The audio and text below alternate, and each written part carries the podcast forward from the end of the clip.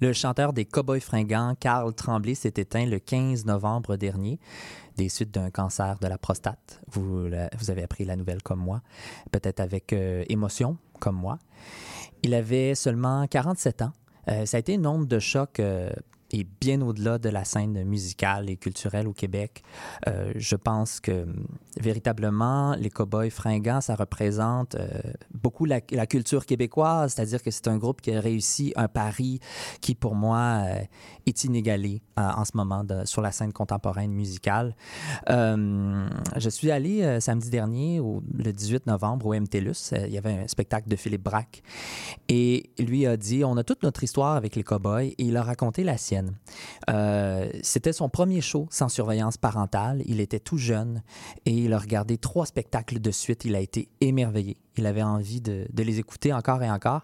Il a raconté que c'est ce qui l'a incité beaucoup euh, à prendre sa guitare et à composer. Et euh, moi, j'avais envie de vous raconter ben, mon histoire avec les Cowboys fringants.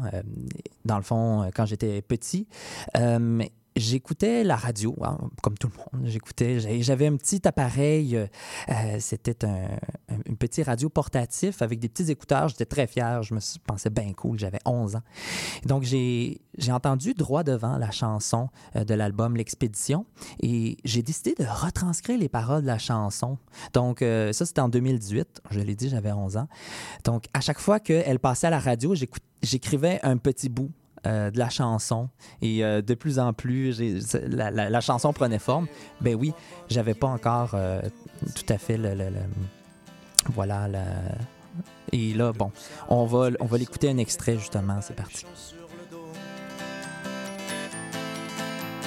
Le bagage vide d'expérience, il posera le pied dans son existence.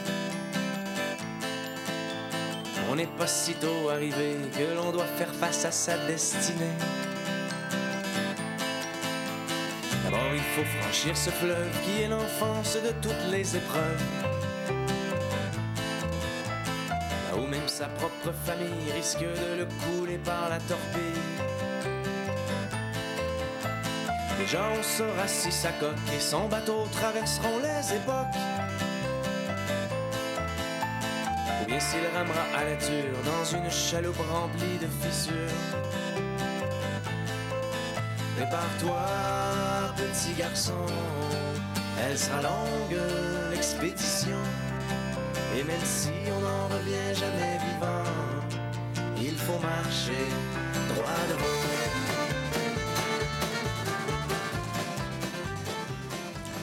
Vous écoutez l'émission Lire et délire.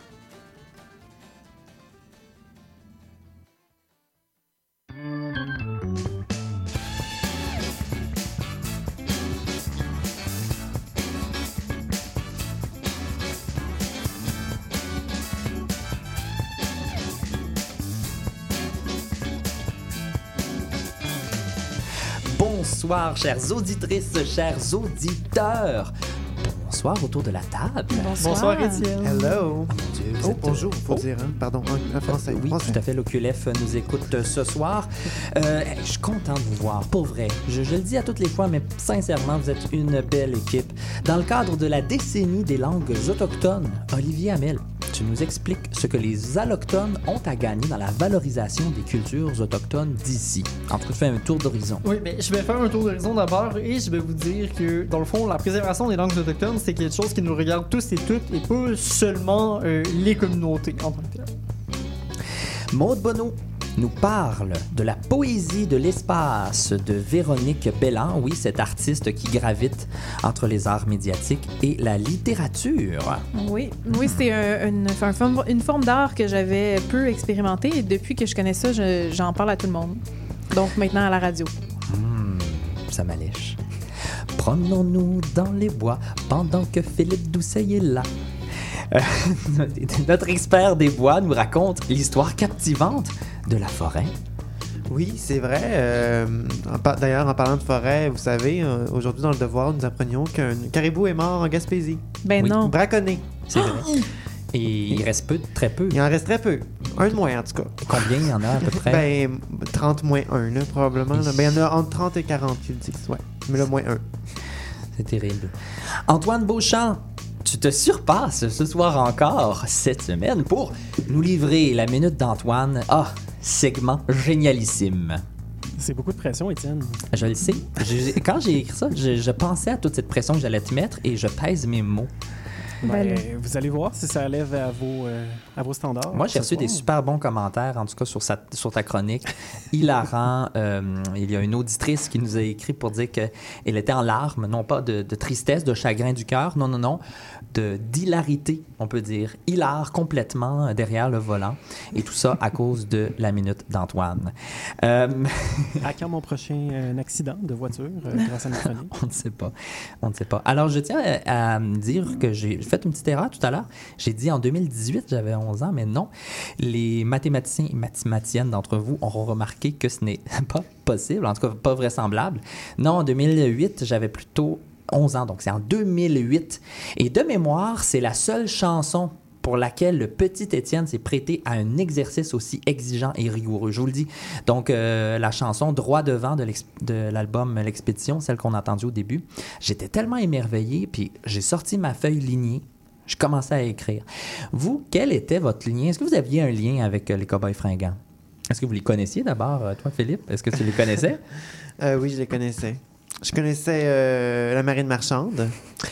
Je connaissais euh, 8 secondes. Oh oui. Et je connaissais aussi euh, l'étoile. Hmm. L'étoile filante. Hmm. Les Une étoile- étoiles filantes? Les- Une étoile filante? Je sais pas.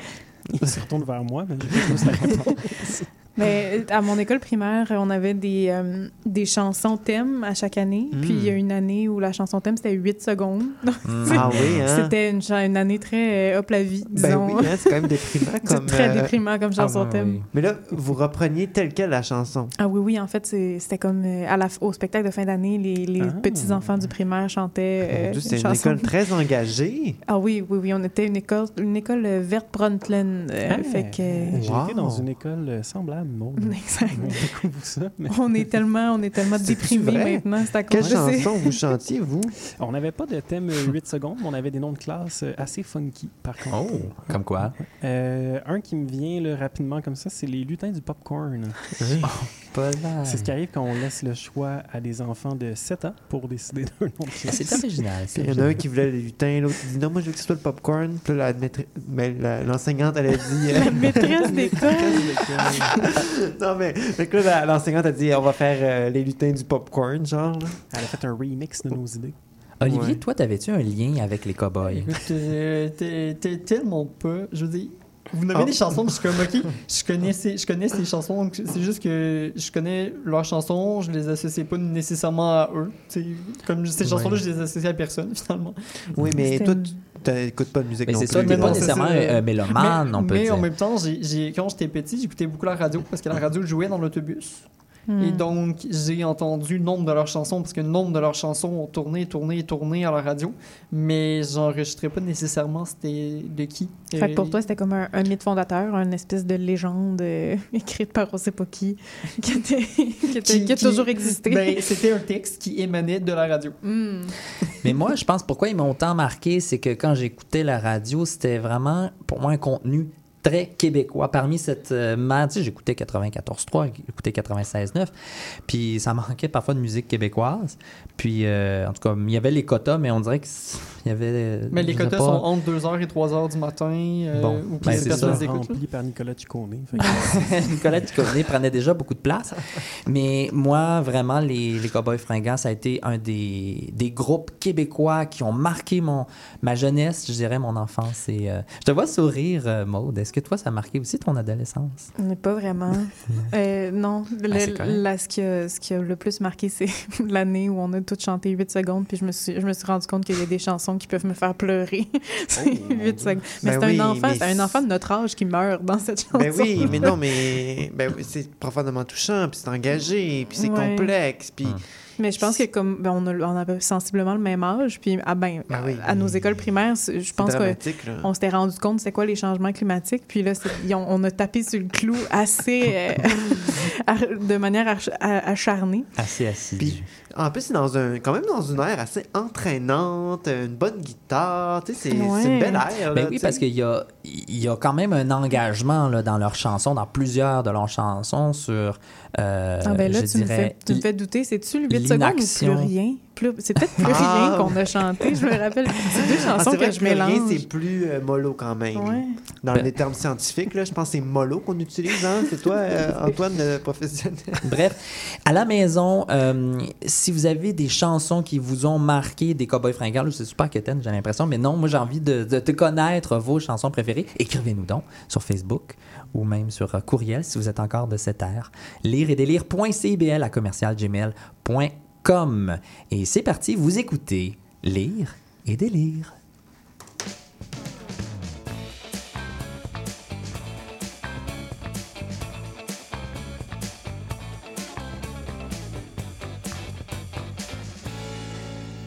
Dans le cadre de la décennie internationale des langues autochtones, Radio-Canada a, pro- a produit un dossier contenant plusieurs reportages écrits ou vidéos. Allez voir ça, un reportage, euh, c'est-à-dire un dossier très intéressant. Euh, on peut lire l'affirmation suivante. Oh, on a, on a quelqu'un qui nous salue euh, derrière la fait de vitre. l'argent. Oui, tout à fait. Euh, excusez, auditrice, auditeur, j'ai été un peu distrait. Donc, on peut lire l'affirmation suivante. De nombreux Autochtones cherchent par tous les moyens à transmettre leur langue ancestrale et à les archiver afin qu'elles ne sombrent pas dans l'oubli.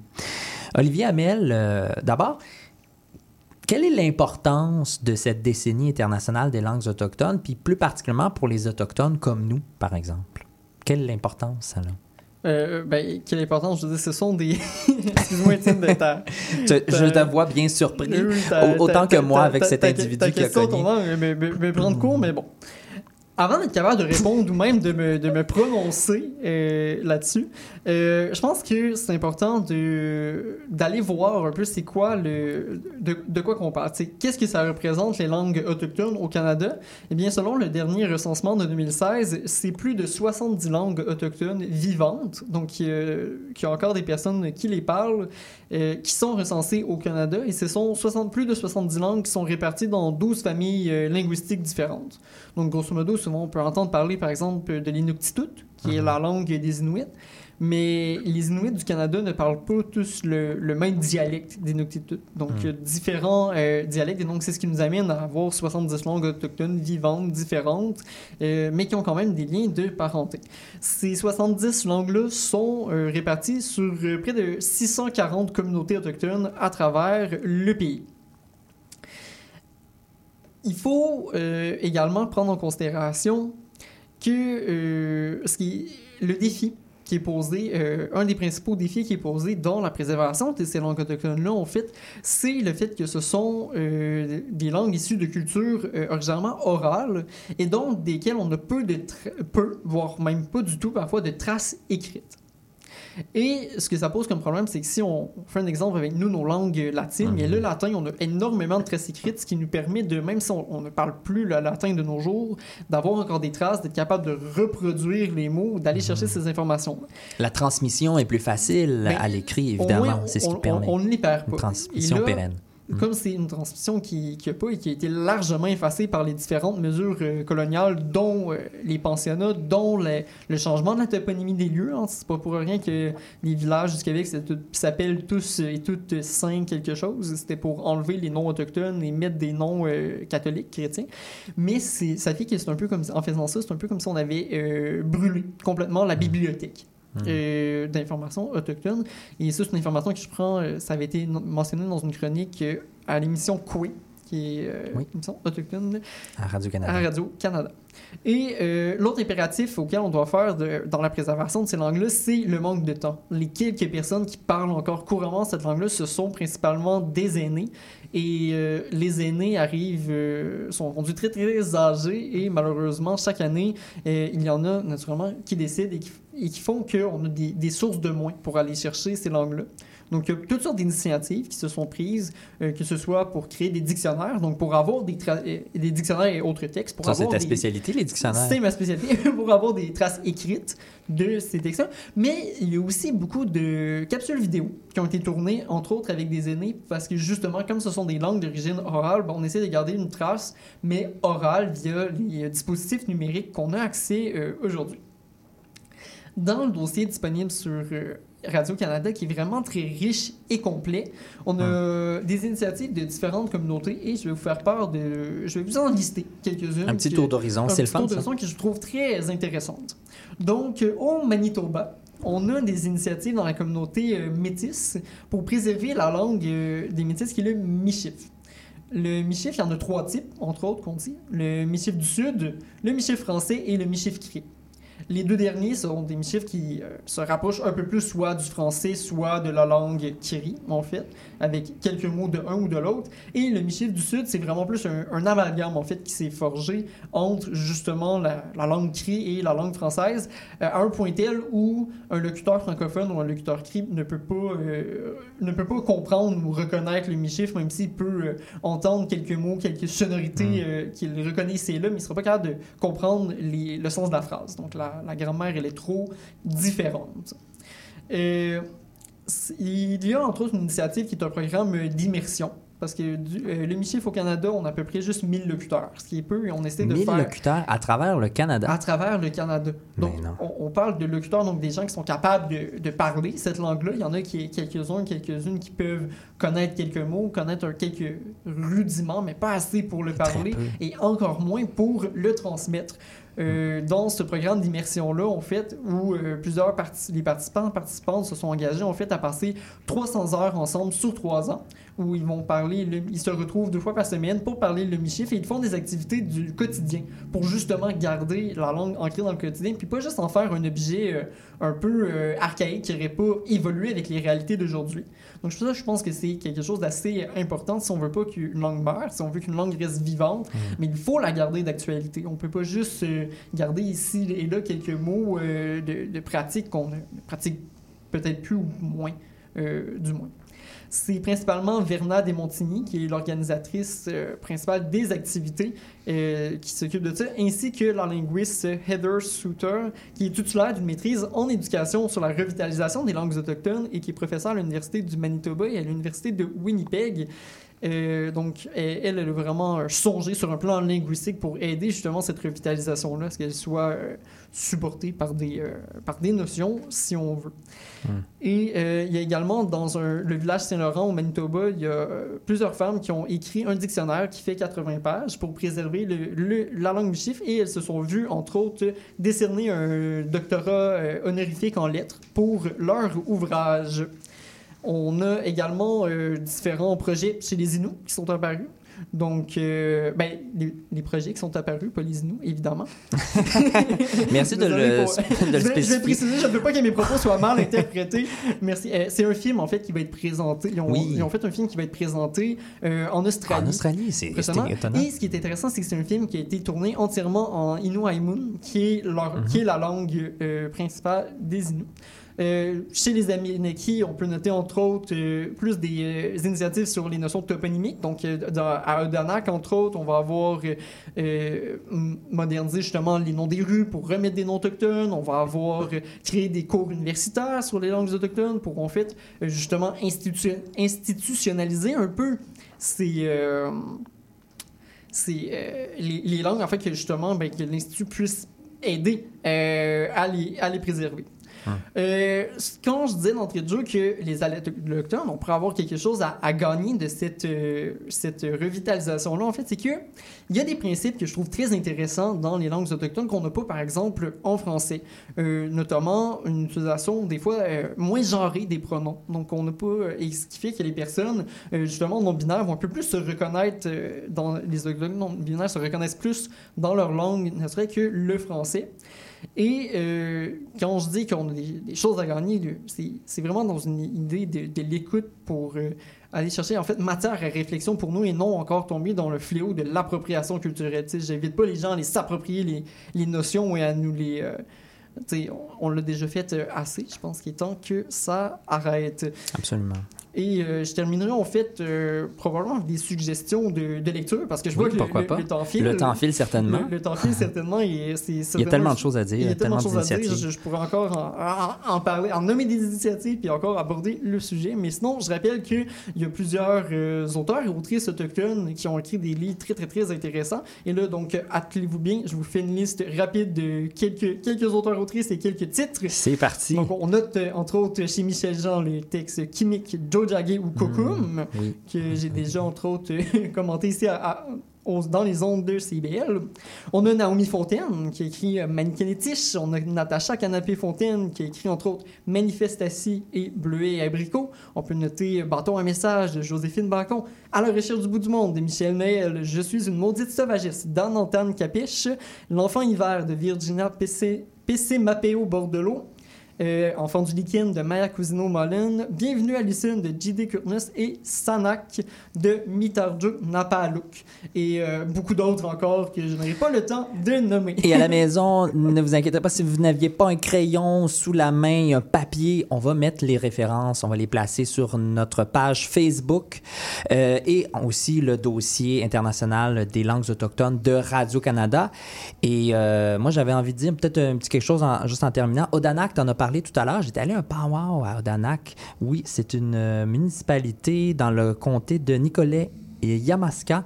Et c'était donc une grande fête. euh, euh, et puis, plusieurs de ces, en tout cas les peuples autochtones que j'ai rencontrés disent, ces powwows-là, on invite les grands publics, venez à notre rencontre, pas toujours, certaines oui, certaines fêtes, et ça permet, je pense, un échange ou en tout cas un apprentissage culturel. Donc, oui, il y a- il y a cette langue qu'il faut préserver, mais aussi toute une culture derrière.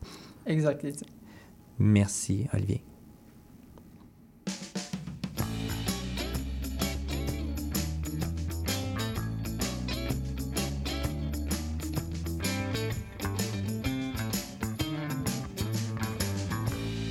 Auditrice, auditeur, surprise, surprise. Là, l'horaire est tout chamboulé ce soir. Vous en reviendrez pas parce que non, on n'est pas rendu à toi, Maude. Même moi, je me préparais. Toi, t'étais préparée, t'étais prête? oui, Je fais partie des auditeurs surpris. Et non, on est plutôt de l'autre côté de la vitre avec euh, Antoine Beauchamp, notre metteur en ondes, qu'on salue. hein. je, je- je- je lui envoie la main. Euh, bonjour Antoine, bonsoir plutôt. Bonsoir, bonsoir Étienne. Segment, Bonsoir, je le disais, tout à fait désopilant. Antoine, on t'écoute. Oui, ben cette semaine, en fait, euh, vous avez tellement donné de hype à mon segment, euh, ça m'a causé le syndrome de la page blanche. Ouf, je suis désolé. L'inspiration me manquait totalement parce que j'avais comme seule et unique préoccupation cette semaine de dénicher le parfait cadeau de Noël pour ma conjointe de fait. On va sans dire que malheureusement, j'ai pas réussi à trouver le 10% de plus de salaire qu'elle aurait gagné si elle était née avec un de ces petits pennies que l'on vend dans l'allée des pâtes. Ah! Mais bon, Hey, c'est dur à battre, ça, comme cadeau, on j'avoue. passera. Euh, C'était son souhait le plus cher. Mais Hey, écoutez, déjà on- Noël, déjà les cadeaux, t'es un précoce, t'es prévoyant là. Je suis pas prêt à dire que je suis précoce, mais euh, je suis prévoyant. je suis désolé. Les mots étaient peut-être mal choisis. Mais euh, suite, en fait, à cette page blanche, euh, il m'est venu l'idée de feuilleter l'actualité à la recherche de nouvelles littéraires.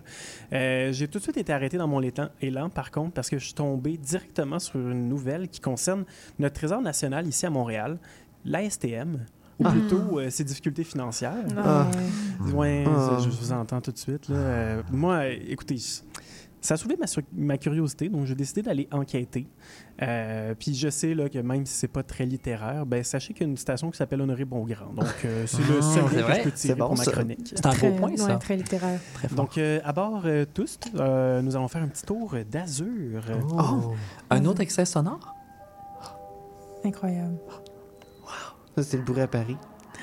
Oh, ah ben non, j'avais oublié. On est sur la ligne verte, bleue ou jaune, où les trains mal aérés puis désuets de 1976 roulent encore. Euh, Mhm. mon erreur, on n'aura pas de, de Azur en ce Hey, C'était moment. bon, ça.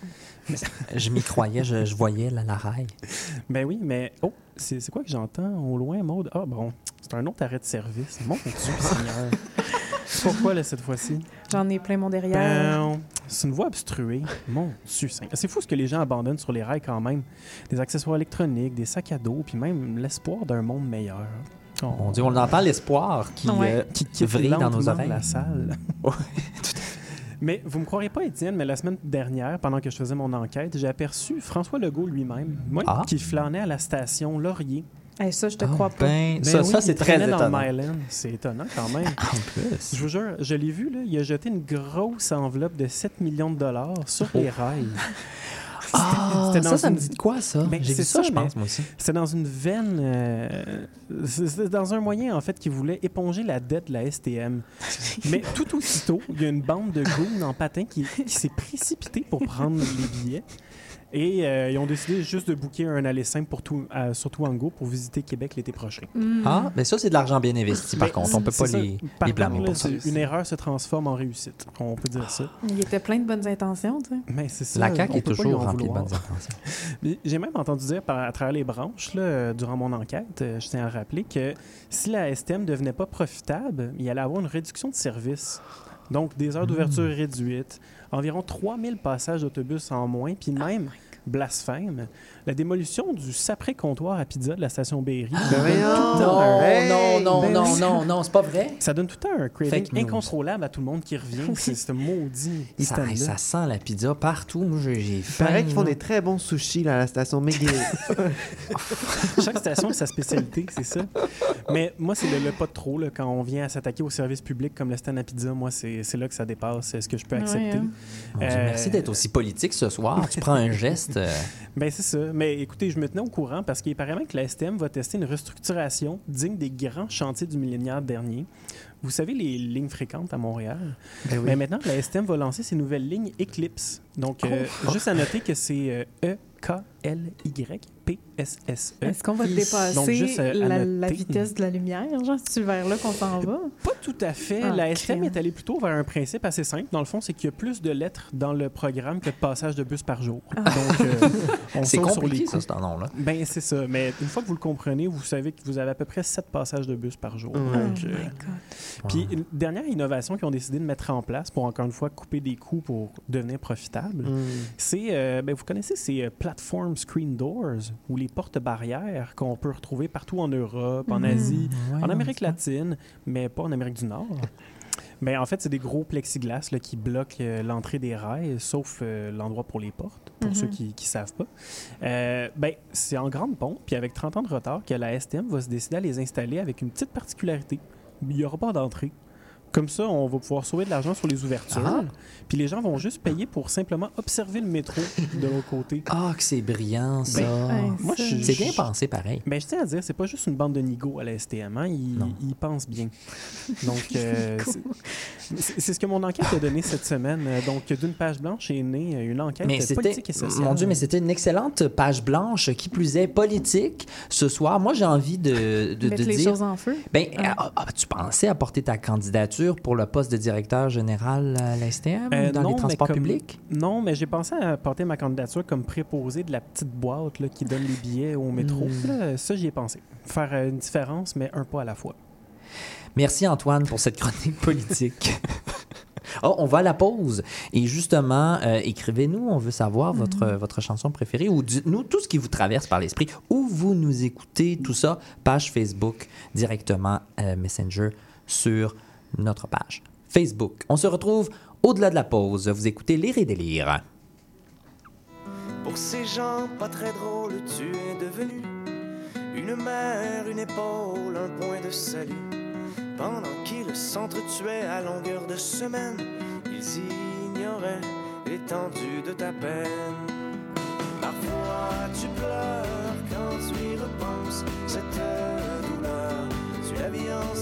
un jour ils sortiront. Ces mots que tu retiens, et tes larmes cesseront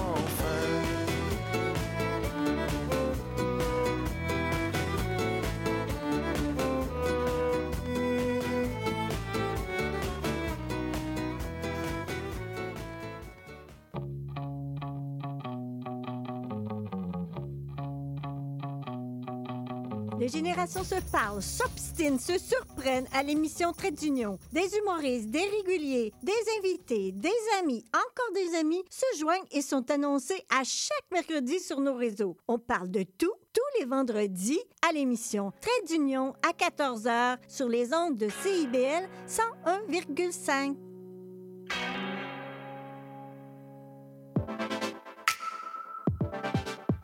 Bonjour, ici Boris Chassagne. Pour découvrir l'actualité locale d'un bout à l'autre du pays, écoutez l'émission Point de vue. On vous présente des reportages, portraits et entrevues réalisés par nos journalistes postés dans des provinces et territoires canadiens, société, art, culture, environnement, affaires publiques, l'information locale destinée à un auditoire national. Les jeudis 10h sur CIBL FM. Monsieur Bull et compagnie, un magazine radio sur le vin, la bière et les spiritueux. Des conseils pour mieux boire. Guinaël Revel et son équipe parlent du bio, de la viticulture, des spiritueux, des vignobles du Québec, du Canada, de toutes les nouveautés de la planète vin et une chronique fromage. Monsieur Bull et compagnie, les vendredis de 9h à midi, rediffusion les dimanches 21h à CIBL 1015 Montréal.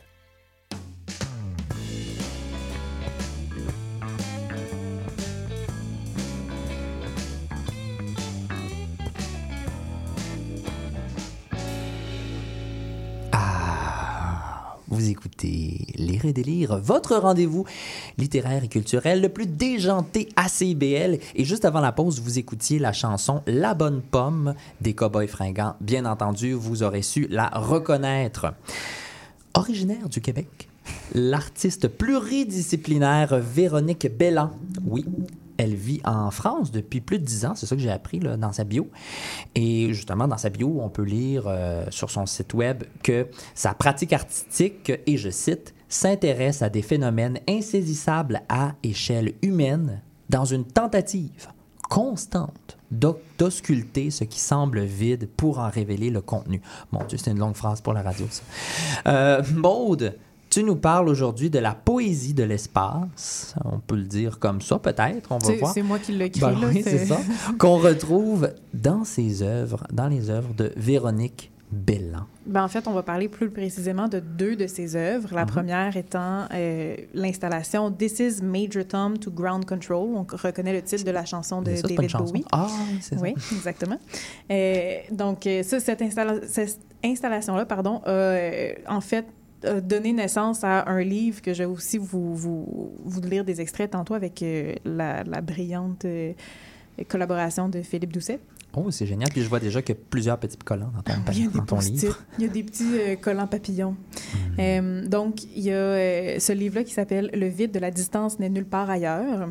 Euh, donc, pour commencer, on va vous parler de l'installation. Euh, This is Major Tom to Ground Control a été euh, pour la première fois exposé en 2012. Moi, je l'ai vu en 2018 à peu près. Je me rappelle plus exactement de la date. euh, Au Musée des Beaux-Arts de Sherbrooke. Ah, Sherbrooke. Euh, Sherbrooke. Euh, puis elle a été. euh, j'ai eu la meilleure guide euh, au Musée des Beaux-Arts, là, Clémence Barbeau. On la salue.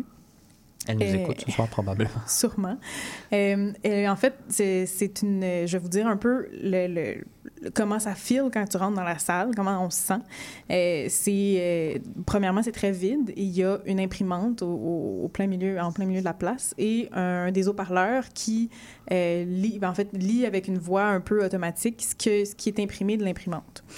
Euh, puis ce qui vient, ce qui arrive, ce qui arrive à être imprimé, en fait, là, je vais vous lire un peu euh, la description euh, que Véronique Bélan a dite parce que même si j'ai eu la meilleure guide du Musée des Beaux-Arts de Sherbrooke, ça fait quand même très longtemps, puis elle, elle explique mieux l'artiste. Donc, c'est grâce à un programme informatique dédié, les fluctuations active un générateur de texte aléatoire, lui-même relié à une imprimante matri- matricielle, pardon. Euh, donc, c'est... Matriciel, est-ce que tu sais ce que ça, qu'est-ce que ça veut dire, ça? Ben, en fait, c'est C'est la matrice. ouais, ouais, de- oui et non. Là. C'est, c'est une imprimante, euh, je pense, qui fait juste, euh, qui fait juste imprimer sur commande. Là. Ouais. Mais Où je- interviennent les matrices. Ben oui, c'est Ah, ça. ça nous dit grand-chose. Mais bref, c'est un, un télé, comment qu'elle appelle ça? Un radiotélescope qui, euh, qui recueillait les, les ondes radio euh, émises par la Voie lactée. Mhm. Donc, ce Wow. qu'on on peut résumer ça là, dans des termes très, euh, très humains là, par c'était un télescope qui recueillait ce que le cosmos a à nous dire. Et euh, l'imprimante Imprime ça. en temps réel. Donc, Donc- le cosmos est rempli de poésie, si je comprends bien. En tout cas, si on prête l'oreille ou Ben, le c'est ça, parce que après ça, Véronique Bellan a recueilli les, les vingtaines de milliers de, de, phrases que l'imprimante a, ob- voyons, imprimé. Puis elle a fait un, euh, l'inventaire et elle a fait la meilleure compilation dans le roman, ben dans le livre en fait. Euh, le vide de la distance n'est nulle part ailleurs. Ce titre est d'ailleurs la première phrase qui est sortie de l'imprimante. Puis là, tu le tiens dans ta main. euh, je sais pas si tu étais rendu là dans ta chronique, mais est-ce qu'on peut décrire ce livre-là? Ah oui, c'est un livre, la couverture est blanche puis l'intérieur est noir. C'est très particulier, c'est-à-dire que les phrases de ce que je vois se juxtaposent et on, Ben, en fait, on est début, on est, on est tout à fait dans le noir. Ouais, ce qu'on comprend, c'est que les premières pages sont noires, puis plus on avance, plus il y a du blanc. Euh, ça donne l'impression de regarder un, un- une- un écran de télévision là, quand il y a de la neige là, dans Mhm. l'écran. Euh, puis là, on, on se rend compte que ben, le noir, c'était pas que c'était pas le néant, en fait, c'était une, une surabondance de mots. Et, et là, plus, de plus en plus, on a du blanc, on est capable de lire quelques phrases. Et vers la fin du, du livre, on voit que les pages sont euh, complètement blanches et il y a quelques phrases euh, éparpillées ici et là. C'est intéressant comme contexte. On passe du bruit de plus en plus au silence. Moi, c'est comme ça que je le vois, je Oui. l'interprète. On peut, on peut voir ça comme ça. Oui. Alors, euh, j'ai juste pour vous dire à quel point, tu sais, le, le travail de, de, de sélection des phrases était quand même euh, assez ardu. C'était une longue, euh, un long moment qui a pris parce que les phrases, les phrases qui sortent directement de l'imprimante sont pas toutes bonnes à être écrites dans un livre. C'est pas tout du Marcel Proust. Non, non. Mais pour vous donner un, euh, un, une espèce de, de flashback à la chronique de Philippe de la semaine passée, je lui ai demandé si ça lui tentait de faire une petite joute de lecture. Ça va peut-être vous rappeler la, la cantatrice chauve. On sait pas. Wow. Moi, j'adore, je veux ça toutes les semaines. On s'enligne là-dessus. c'est la deuxième semaine consécutive. La semaine prochaine, Marcel Proust. On vous écoute. bon, fait que. Philippe, c'est pas du théâtre, là, mais à la lecture. Oh oui, donc, OK, là, c'est... je vais prendre ma voix sérieuse. La voix sérieuse. Le vide est un espace auquel l'homme a donné sens. La vacuité ne repousse donc pas les choses, ni de près, ni de loin. Le cœur mesure 16 cm et son diamètre est le double du temps. En comparaison, le soleil en lui-même n'est pas considéré sur Terre comme un objet d'effroi. Se lancer dans le grandiose comme dans un puits sans fond. On donne quelquefois au mot vérité le sens de la vue. Mais la somme des chiffres et des lettres, voilà la seule vraie émotion. Par privation de sommeil, les idées se parlent entre elles. Un sage, dans un état de sommeil paradoxal, occupe environ 50 mètres de profondeur spatiale. L'émotion naît de l'accumulation d'hélium dans le cœur. L'âme demeure ainsi toujours en orbite. Le rêve vaut exactement 1 milliard 79 millions 252 848,8 km. On discute aussi bien dans le réel que dans le cinéma. C'est pourquoi les films ne sont plus projetés en salle, mais regardés directement à travers le cortex cérébral. Chez les chats, moins que chez l'homme, l'amour serait une affaire privée. Il constitue la première espèce apparue sur Terre il y a 3 milliards d'années, juste avant la psychanalyse. Oh, juste avant la psychanalyse. L'entreprise maritime de Christophe Colomb n'a été que celle d'un poète. En 1492, il se réfugie dans l'imaginaire, 36 degrés à l'ouest de l'Apocalypse, là où il n'y a pas d'absolu. L'univers fut longtemps un nombre en base 10. C'est aujourd'hui une, une multiplication par 3, la force du coefficient 9. Le sixième, le sixième jour, rien ne se manifesta finalement jamais. Pourtant, avant cette date, la vie est Dieu. Il fit tourner notre planète en un jour. L'univers est à l'heure, il fit- et l'infini joue dans les cas extrêmes avec le pied. Et c'est signé Peace and Love, la Station spatiale internationale. Mais voyons, le cosmos signe. En fait, la La- station spatiale. Mais là, j'essaie de comprendre parce que je vous écoutais, j'étais perdu dans l'espace. Est-ce que vous avez fini votre Ben, extrait? il m'en restait un. Ah, il t'en restait un, vas-y. Non, mais je t'en prie. L'être humain a définitivement une vision erronée de la poussière d'étoiles. Voilà qui est dit. Parce que ce qui m'étonne, en fait, si j'ai bien compris, c'est le fruit du cosmos qu'on Oui. interprète, tout ça. Donc, on peut dire un peu la contingence. Là, je sais pas, je veux, Mhm. je veux pas euh, euh, me- m'attirer les foudres du cosmos, mais quand même, une syntaxe qui est respectée, comment, comment se fait-il? Ouais, parce, que, parce que le cosmos ne connaît pas le français. là. Il a fallu que Véronique Belland lui donne accès à certains mots. C'est des, Ah. c'est des mots qui sont dans une base de données. Dans la matrice. Ah. Dans la Et matrice. qui fait une syntaxe Euh, ben, parce que quand, quand je vous disais les, les phrases brutes, là, les phrases Mhm. non sélectionnées, il y en a qui n'ont aucune syntaxe. Il y, en a Ok. qui- il y en a qui c'est simplement des listes. Il y en a une, ça dit à califourchon, à la légère, à la va comme je te pousse, à la va vite, à l'aveuglette, à loisir, à nouveau, à tire d'aile. Bref, Mais c'est quand même bon. c'est très Mais bon aussi. c'est bon, ça a une qualité littéraire, c'est ça qui me jette par terre. Oui, exactement. Ben, c'est pour ça que je vous en parle aujourd'hui. C'est pas l'exposition est pas nulle part là, de ce que je sais. Peut-être qu'elle est quelque part en France. euh, Quelqu'un me le dira, mais euh, je, je voulais juste vous en parler parce que cette exposition-là m'a jeté à terre. Puis euh, je voulais je voulais vous communiquer ça, puis que l'art, la- l'art et la littérature finalement peuvent prendre des formes que même même nous littéraires, euh, ça nous ça nous surprend. sais. Véronique Bellan, allez consulter son site web. Elle a pas seulement des, des écrits, pas seulement des livres, mais aussi des installations euh, et vraiment un nom à surveiller. Merci de nous faire découvrir ça, Maude. Ça fait plaisir.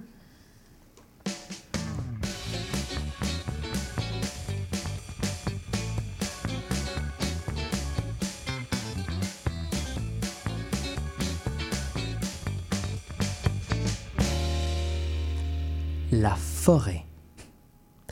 Lorsque je dis ce mot-là, euh, qu'est-ce que ça évoque chez vous à la maison? Je ne le sais pas, mais pour moi, c'est un lieu aussi bien mystérieux, c'est un lieu aussi ressourçant. Philippe, toi, aujourd'hui, tu nous racontes l'histoire de la forêt qui habite nos imaginaires depuis que le monde est monde, je pense. Est-ce qu'on peut dire ça? Depuis que la, la nuit des temps, on pourrait dire. Ah, ben, c'est encore, plus précis.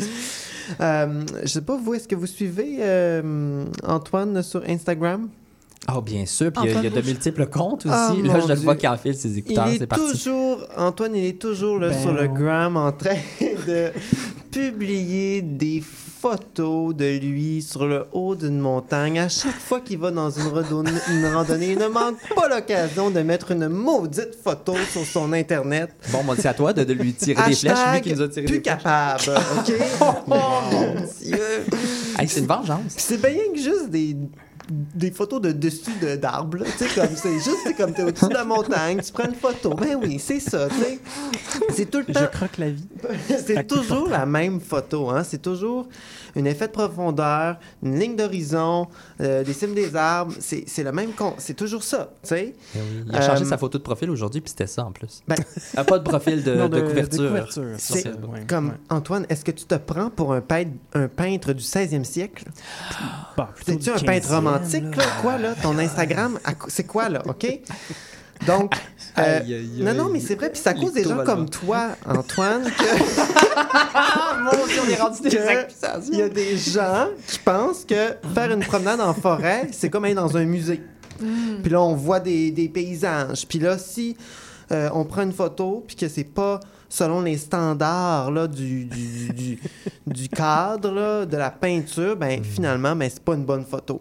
Décevant, ça, quand même. Bravo. C'est- C'est lourd de sens là, de publier une photo comme ça. La là, forêt pas. est un musée, je tiens à rappeler. Ben, Un musée gratuit et accessible pour tous. On se défend. Pourquoi ne pas le mettre en tableau, ce magnifique tableau? Ben, en fait, ce que, ce que moi je veux dire, c'est que peut-être que la façon de capter euh, la complexité de la forêt, c'est peut-être pas dans la mettant dans un cadre, puis en- avec des, des la fonction de vraiment de comme on la voit là, dans la- là, la dans- avec sa ligne d'horizon, on la voit toujours comme ça. Puis si on vient la prendre en photo peut-être de plus près, ben là on perd cette idée de d'immensité parce que là on, on est prêt puis on va quand on s'éloigne, ben, on, voit, on, voit, on voit au complet la forêt, mais on voit pas les détails. Puis ça devient finalement une forme, euh, euh, une masse informe, finalement, c'est ce que je voulais dire. Mais on dit pas que quand on regarde l'arbre de trop près, on ne voit plus la forêt derrière? Ben, c'est- oui, c'est ça, exactement. Mais dans le fond, Des justement, ce que je dis, en fait, c'est peut-être que la vue n'est pas le, moyen, le seul moyen de pouvoir apprécier une forêt. Puis je pense que pour, pour- il faut essayer de voir avec tous nos sens, de renouveler notre- nos connaissances pour essayer de mieux comprendre la forêt. Il faut pas juste la comprendre avec nos yeux. Là. Mais d'ailleurs, j'ai fait une chronique sur comment goûter la forêt en début de, sa- de saison, si jamais. euh, je pense que j'étais pas là. Alors, euh. Alors bon, mais là, euh, qu'est-ce qu'une forêt? OK, ça prend une définition pour y aller. Donc, euh, la caractéristique essentielle, c'est d'avoir des arbres. OK, mais c'est un peu simple. Puis on pourrait pas juste dire ça parce qu'évidemment, si, aussitôt qu'on monte un petit peu plus au nord, mais là, la température fait en sorte qu'on peut pas avoir des aussi grandes. euh, les arbres ne sont pas aussi grands, il y a moins d'arbres. Ben oui, il y a des arbres Donc- rabougris aussi, il faut Ben, penser à eux. Oui, C'est pauvres les petits rabougris, arbres. pauvres. Alors, la botanique, elle a dit que ben, une forêt, c'est une communauté végétale où est-ce que les arbres vivent en association avec d'autres euh, avec d'autres euh, êtres vivants, d'autres plantes. Il y a l'écologie systématique, elle, qui dit que, ben, en fait, c'est des écosystèmes. Une forêt, c'est une association d'écosystèmes où est-ce qu'il y a des, euh, des bactéries, des minéraux, des végétaux, des animaux et même des humains, des fongies. Tout ça vit ensemble en communauté, puis c'est ça qui fait une forêt finalement. Que c'est pas juste des arbres, une matière ligneuse où est-ce qu'on peut aller puiser, chercher, puis euh, ramener ça chez nous. Hein? Sinon, on appelle ça un verger, je pense, si c'est juste des arbres sans communauté. Un champ, un champ, carrément. Ouais. Hein? Ben, mais, t'as euh, pas d'arbres. Euh, ouais, mais tu sais, le, le concept du champ, en fait, où est-ce que tu vas aller euh, cueillir, en fait, euh, toutes tes choses. Alors, euh, là, je lis dans mes notes. Là, et, là je, je te vois, là, Olivier me, me, posait la question, toi qui es tellement euh, linguistique, là. Alors, euh, oui, forêt, ça vient du terme foresta, euh, qui est... c'est ça qui nous a donné le mot forêt, en fait. Puis c'est au Moyen Âge que le mot forêt est apparu. C'est vrai? Ben, le mot forestant, en tout cas, là, en avant, c'est compliqué, l'histoire du mot euh, Sylva, Sylvette, blablabla. On, on Là, tout ça résume pour les en... ça pour vous dire qu'au Moyen Âge, Foresta, ça, ça désignait l'endroit spécifique que le roi s'octroyait euh, et que plus personne n'avait le droit d'aller dans ce territoire-là. Puis on ne pouvait pas exploiter, on ne pouvait pas habiter ce territoire-là. C'était réservé seulement pour lui, pour qu'il puisse aller à la chasse.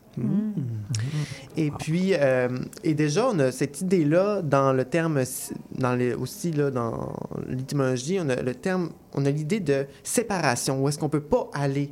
C'est en dehors, en dehors, là, en dehors de nous. C'est ça l'étymologie du mot. C'est le rêve quand même d'avoir sa propre forêt pour aller chasser. Ça dépend pour qui. Pour les chasseurs que vous êtes à la maison, peut-être? Je ne sais pas. Euh, et dans l'imaginaire de la forêt, quand on pense à la forêt, bien souvent on pense euh, justement comme à Antoine qui pense ça comme un, un- un océan, quelque chose de vaste, quelque chose d'étendu, qui est vraiment euh, grand, un confin finalement, quelque chose où on- qu'on va aller se perdre, un endroit où est-ce que qui va éprouver en fait les sentiments humains, quelque chose de difficile. Euh, la nature, c'est un endroit dangereux finalement, non? Hostile. Hostile, vous ne Mm. pas ça dangereux vous autres? Sauvage. Ben oui, c'est dangereux, voyons. Ben, sauvage, je trouve ça intéressant.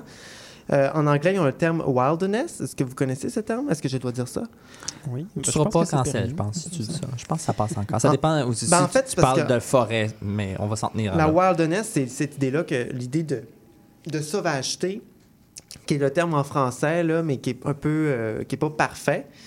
Euh, on a aussi l'idée que la forêt, c'est un lieu de, de refuge pour les, euh, les, euh, les marginaux, les personnes, euh, donc les fous, les, les lépreux, les bandits qui vont aller se réfugier dans la forêt.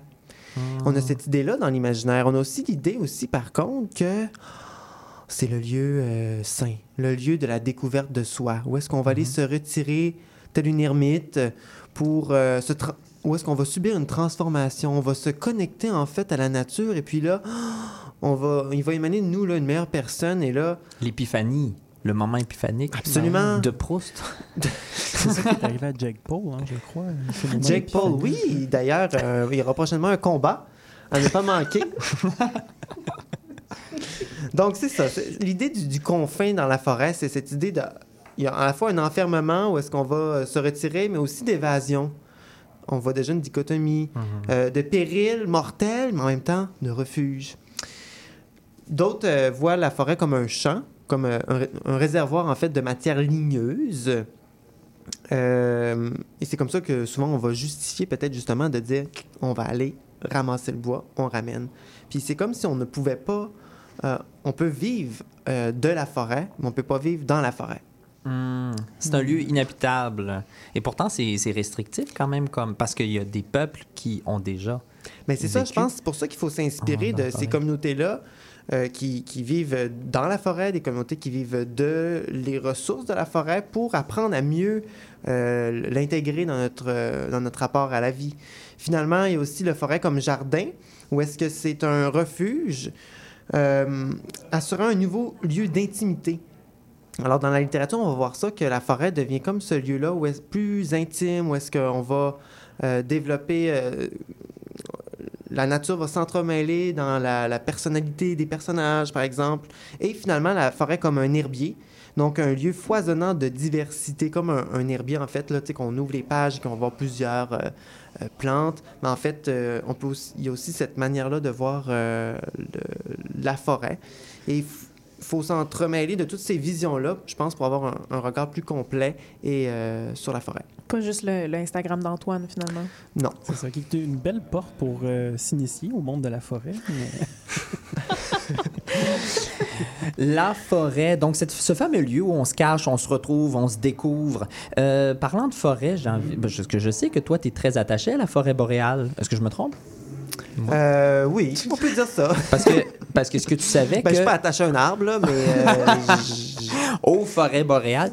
Mais euh, est-ce que tu savais que Robert Morin, il sort un film en 2024, ça s'appelle Festin boréal, et on dit que ça mêle le cinéma du réel, de l'expérimentation puis de la fiction. Et là, je vais lire juste un extrait. Dans cette proposition inusitée et radicale, Robert Morin se réfugie dans la forêt, hein, on, on parle du refuge, un royaume où s'observe avec contemplation et fascination tout un écosystème sauvage et hiérarchisé. hmm, C'est quand même très intéressant. J'ai l'impression que ça va tomber dans tes cordes. c'est vrai. On surveille ça pour vous en 2024. On a bien hâte.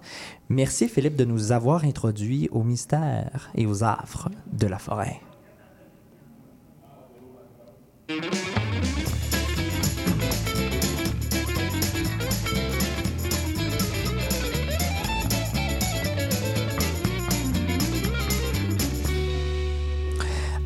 C'est l'heure du segment Dans la mêlée. Oui, c'est une discussion commune. Et là, je, je, je pense que, Philippe, toi, tu prends les commandes de ce Ben segment-là. non, tu là, pas tant que ça. J'ai une petite question pour toi. Oh, ben, oh, je, Je te la oui. pose, tu me réponds? Et là, à la maison, il n'y a rien de planifié. Je ne sais pas quelle question va me poser. Philippe. Alors, les livres, dis-moi un livre. euh, ben là, parce que je parlais au pluriel, tout que j'ai écrit. Les livres que vous n'avez jamais lus et que vous ne lirez jamais. Alors, vas-y, Antoine. Euh, pas Antoine. Ben, Antoine aussi, tu peux répondre, non? Mais vas-y. Euh, J'ai envie d'écrire, euh, de dire la biographie d'Éric Zemmour. Ah! Ah. C'est bien niché, ça. Ouais, mais Ben, là, là, c'est- ben, c'est un pour- facile. pour les là, gens à la maison. Maud, un, un choix pour toi? Ben, écoute, je vais me mouiller. Je vais me mouiller, je vais dire... euh, je vais dire les, les autres livres de Kim Chu. je ne lirai jamais. Olivier? Euh, J'ai tendance à dire que si je peux me- m'épargner du zoo-là, je vais m'en épargner. Ah, c'est bon, ça. Moi aussi, je pense que j'arrêtais là, mais c'est moi qui ai écrit, fait que je réponds pas. Pour ou contre Jean-Paul Sartre? Euh, Pour ou contre? Allez, on y va. bon, ben là, il y a- C'est de la radio, faut y aller. Contre, contre, Contre. Il est cancer. Il est cancer. Ouais, ben là, ben, il faut... Mais, euh, mettons, mettons qu'il y a des pour et des contre. L'existentialisme est un humaniste. Je vais dire contre parce que il me semble qu'il y avait une chicane avec Camille, puis moi, je suis du bord de Camille. Bon, encore une affaire. Alors, qui est le meilleur écrivain, écrivaine entre Ariane Moffat et Daft Punk?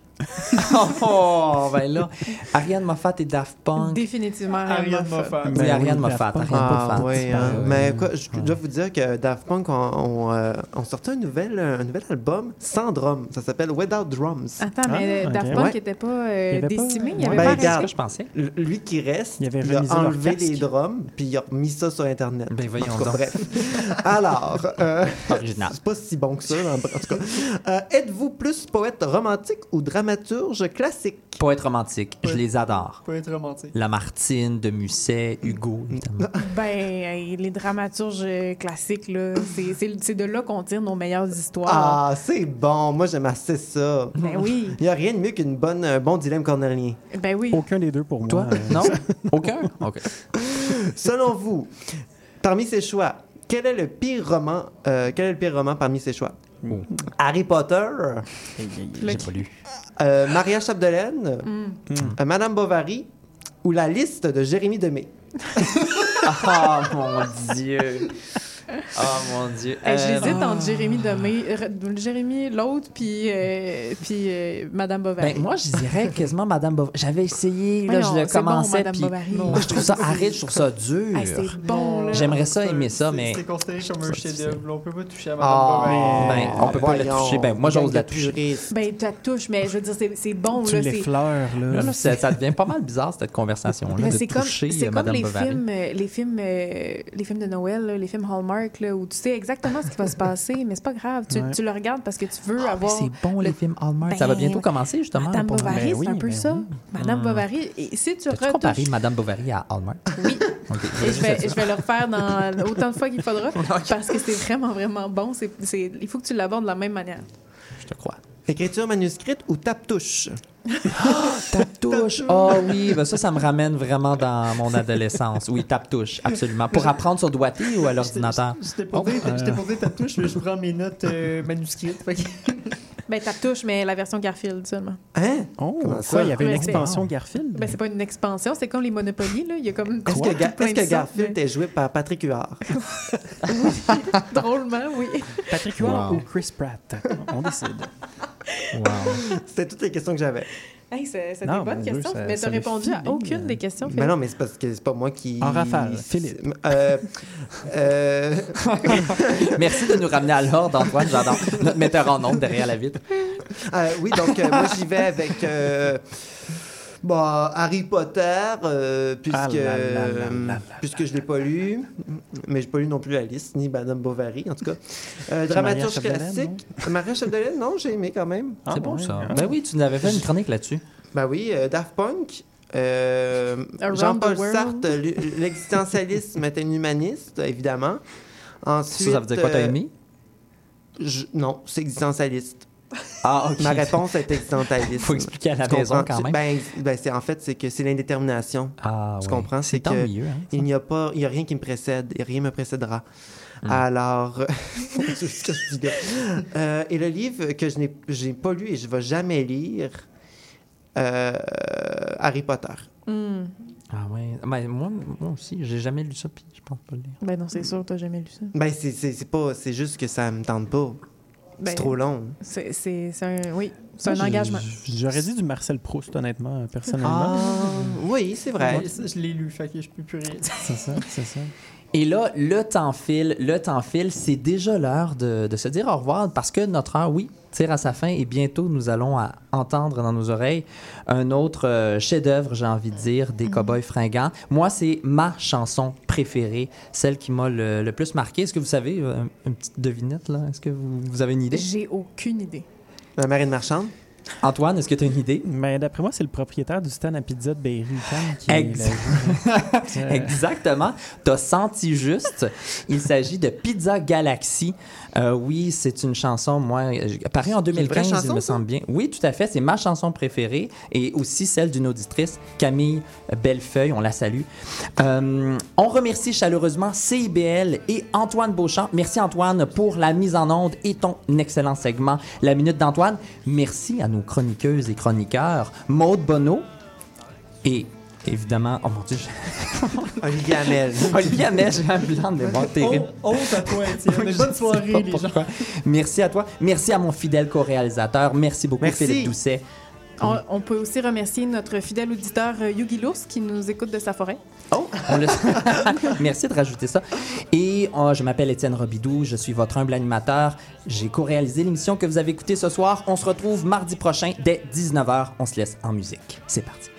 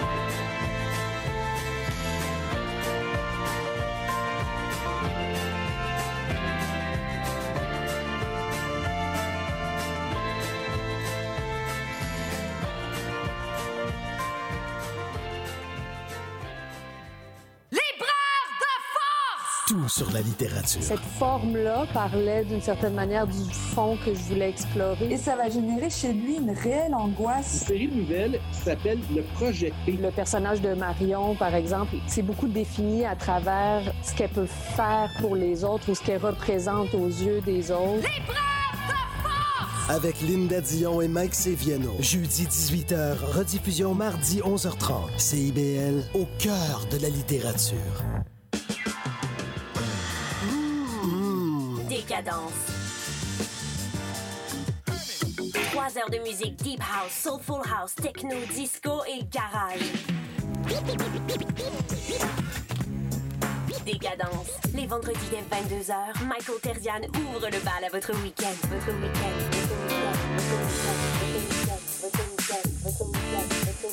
CIBL, au cœur de la décadence. Québec en musique présente notre histoire musicale complète de ses débuts à aujourd'hui. Ce sont nos artisans, nos auteurs, compositeurs et interprètes qui ont tracé la voie et créé cette musicalité unique au Québec, sans oublier l'émergence de nouveaux créateurs qui constituent l'ADN de Québec en musique. Soyez des nôtres chaque samedi à compter de 6h30 à CIBL 1015 Montréal.